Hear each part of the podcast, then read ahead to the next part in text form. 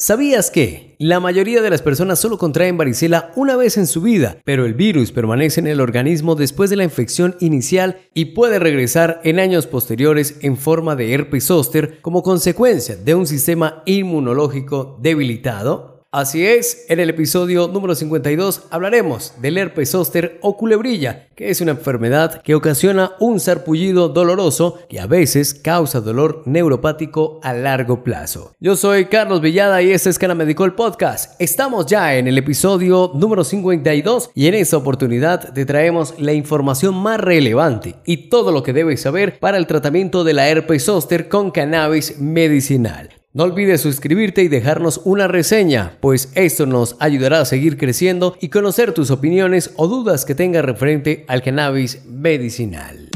Bienvenido al podcast de Cana Medicol, un espacio dedicado a compartir conocimiento y aprovechar los beneficios que brinda el cannabis medicinal. La varicela es una enfermedad algo común en la niñez, muy contagiosa, causada por el virus varicela zoster, un tipo de herpes que provoca fiebre, dolor de cabeza, cansancio, debilidad y después erupciones en la piel. La enfermedad se contrae al tocar el líquido de las ampollas de la persona enferma o a través del contacto con su saliva o fluidos nasales y el periodo de mayor contagio va de 1 a 2 días antes de que aparezcan las ampollas hasta que se hayan formado las según la Secretaría de Salud de Bogotá, el virus de la varicela es miembro o pariente del grupo de herpes virus y por esa razón es el mismo que causa la enfermedad del herpes zóster o culebrilla. La población mundial mayor de 50 años o inmunocomprometida es la más propensa a contraer esta patología. Esto se debe a que el virus de la varicela que se mantiene en el cuerpo puede reactivarse con los años a medida que envejecemos. ¿Qué crees que causa el herpes zóster o culebrilla? Según la Sociedad Española de Medicina Interna, los principales factores por los que el virus latente de la varicela brota y se manifiesta como culebrilla son 1. Cuando se altera la función de inmunidad del cuerpo, el envejecimiento es un ejemplo claro de la pérdida gradual de las defensas del cuerpo. La razón es el deterioro natural del funcionamiento del sistema. 2. En el caso de los adultos jóvenes que no sufren de otras enfermedades, pero que tengan déficit en su alimentación o presenten episodios frecuentes de estrés, pueden favorecer a la aparición de la enfermedad. 3. Cuando hay una alteración patológica del sistema inmune debido a la ingesta de medicamentos como corticoides, quimioterapia, tumores o infecciones como el VIH.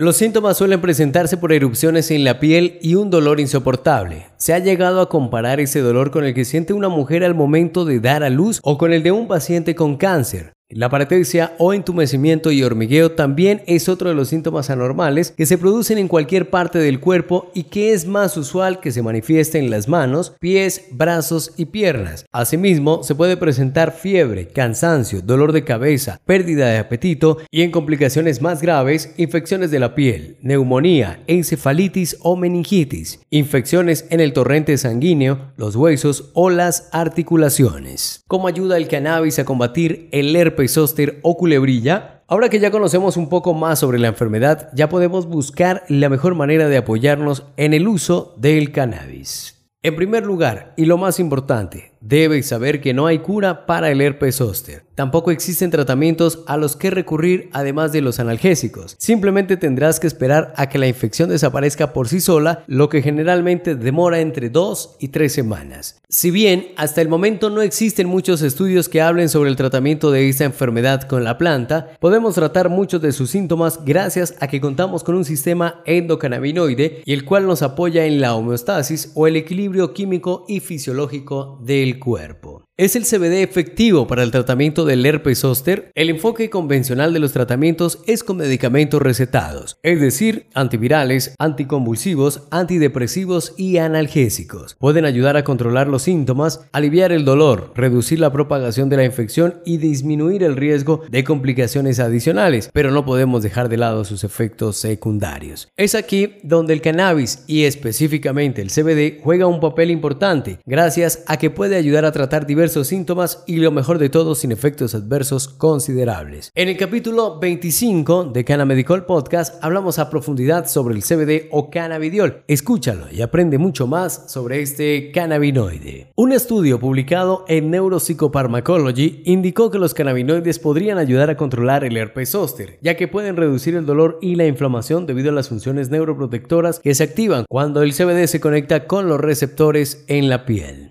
En 2009, Neurotherapeutics publicó un estudio en el cual se demuestra que el CBD puede ayudar a controlar el dolor neuropático crónico en pacientes con herpes zóster, además de ser eficaz en otras afecciones relacionadas como lesiones nerviosas, virus de inmunodeficiencia humana, hepatitis viral y esclerosis múltiple. Aunque el CBD es en gran parte seguro para el consumo humano, se recomienda siempre acudir a un médico, preferiblemente con conocimientos de la medicina del cannabis, pues este le dará la mejor recomendación dependiendo de su condición. Si consideras que este contenido ha sido relevante para ti, por favor, suscríbete y comparte.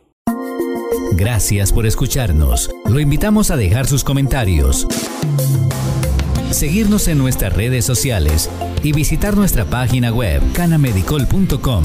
Hasta un próximo episodio de Canamedicol Podcasts.